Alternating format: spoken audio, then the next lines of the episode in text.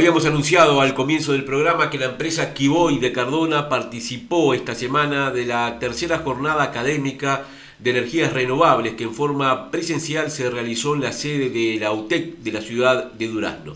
El técnico de esa empresa, Alberto Fernández, fue uno de los disertantes en el tema fotovoltaicos aplicados al riego. Con él estamos en contacto telefónico para charlar del tema energías renovables. Alberto, ¿qué tal? Muy buenos días, bienvenido. Bueno, Sebastián, muchas gracias. Este, y bueno, como tú decías, este, estuvimos en esa jornada muy interesante. Eh, ¿Qué este, resultado tuvieron en esta actividad eh, que está tratando temas, este, por lo menos para el interés general, relativamente nuevos, como es el de las energías renovables?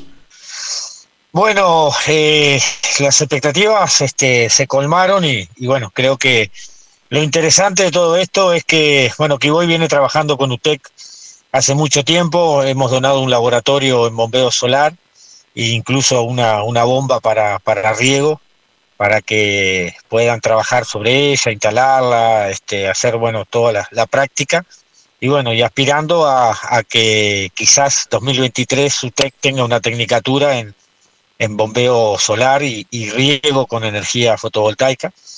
Y bueno, esta, esta jornada eh, participaron eh, varias, digamos, varias empresas internacionales e instituciones como este, universidades de, Unión Europea, de Estados Unidos, de México, sobre todo el, el espectro de, la, de las energías renovables, ¿no? Este, incluso ahora, este, últimamente, lo que es el hidrógeno verde, pero había de eólico, de hidroeléctrica, de biomasa.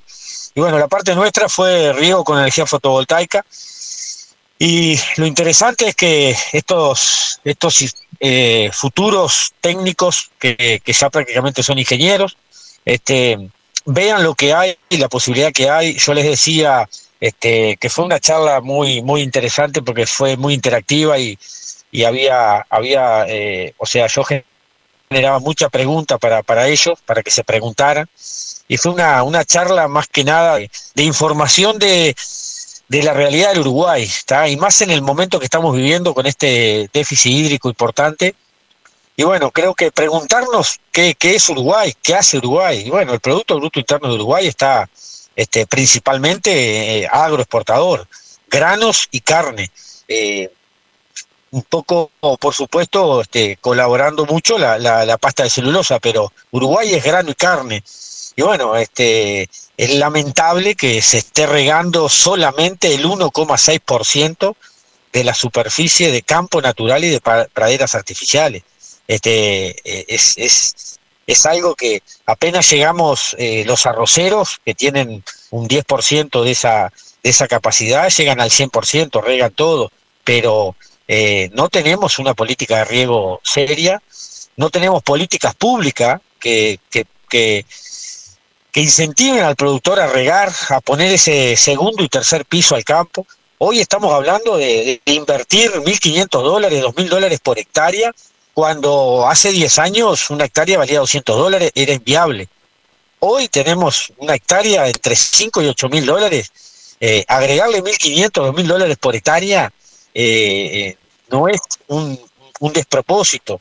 si bien la energía eléctrica y el combustible es caro, y eso es lo que hace que el productor no se anime al riego, bueno, el desconocimiento a veces de que con una bomba solar se pueden regar este, 100, 150, 200 hectáreas, es parte de lo que Kiboy, conjuntamente con usted, quiere tratar de demitificar, ¿no? Este, y bueno, creo que estos ingenieros que se están capacitando para, para salir al mercado a, asesorar productores es la, es la manera de, mostrarles y, y, hacerles ver esta realidad.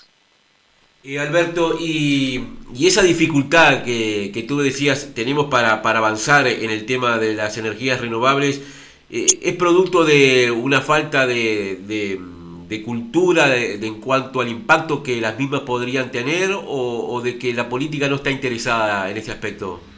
Y mira, creo que el productor uruguayo este, eh, es eh, amén a, la tecnología, no lo podemos negar. Este, tenemos cosechadoras que, trabajan con un GPS, trabajan solas.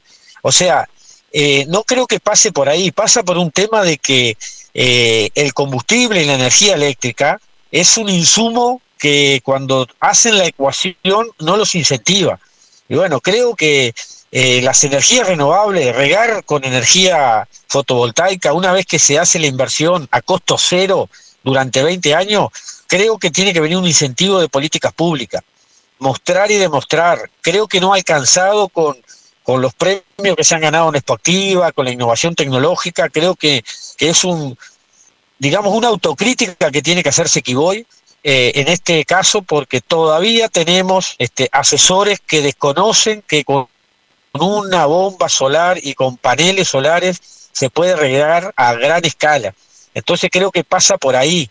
Eh, productores que, van a Brasil, que van a Paraguay, que van a Argentina y ven eh, pivot de riego, o sea, la tecnología está en Uruguay, acá tenemos unos, eh, más o menos unos 400 pivot en Uruguay, Soriano y Río Negro son los departamentos que tienen más pivot adquiridos en Uruguay, Río Negro con 84 pivot de riego, Soriano con 82, después los demás departamentos no superan los dos o tres por departamento. Pero bueno, eh, creo que, tenemos, eh, la tecnología está, el productor es amén, pero bueno, creo que tenemos que incentivarlo con alguna política pública a, a 15, 20 años de, plazo este, y con créditos este, en esa condición y accesibles.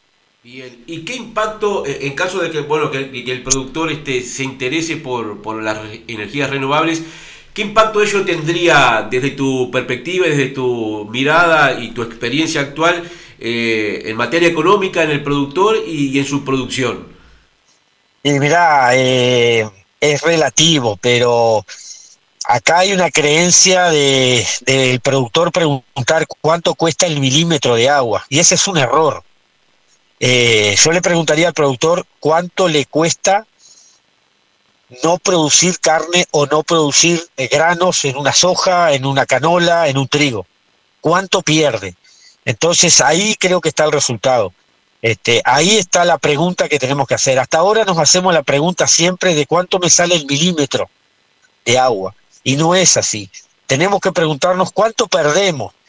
Hoy con los costos que hablamos de, volver a producir, de volver a plantar, este, que están altos, este, ¿cuánto perdemos si viene una seca como esta y que hoy una canola ya está en, un proceso de, no producir prácticamente granos, este, los trigos no han sido buenos, o sea, no poder plantar maíz para hacer un forraje con este déficit hídrico que hay, ¿cuánto me sale no poder llegar a darle a esos animales, este, a esa producción de carne, darle eh, eh, la materia seca que precisa? O sea, Creo que ahí es el punto. Y, y el número concreto que tú me preguntabas, y yo te diría que, digo, con riego tú asegurás este, que tu producción este, se va a mantener.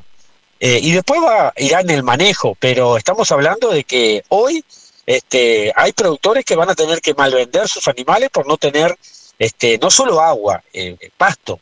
Y bueno, creo que, que ahí está el número que hay que hacer. Por lo pronto, este tipo de jornadas como la de esta semana en, Durazno este, viabiliza la posibilidad de ir formando técnicos que en un futuro eh, vayan por ese camino del cual tú hacías mención. Totalmente, totalmente. Y lo importante de UTEC es que el próximo 4 de noviembre eh, se vuelva a, hacer una jornada, pero ya directamente en riego. Este, se va a hablar de todo lo que es la matriz de riego y bueno, este, Kiboy está invitada también para hablar de la parte de riego con fotovoltaico. Este, va a haber gente de UTE con el, todo lo que es la parte de eficiencia energética. Este, y bueno, todo lo que es la eficiencia energética implantada en el riego. Eh, varios, varias empresas eh, uruguayas, este, de Udelar, eh, bueno, UTEC mismo, y, y, gente de ingenieros de UTE hablando de lo que es este, la eficiencia energética en el riego. Eh, creo que son esta como la que pasó y esta que se viene el día 4 de noviembre.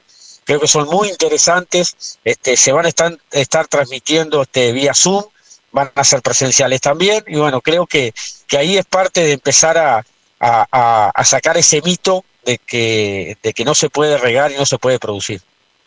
Bien, Alberto Fernández, técnico de la empresa Kiboy de Cardona, te agradecemos tu tiempo, los detalles brindados en esta entrevista y seguiremos de cerca todo lo que tiene que ver con las energías renovables. Un gusto, Sebastián, y un saludo a la audiencia. Tenés que irte si recién te vi llegar. Solo me das en un rato lo que tenés para dar.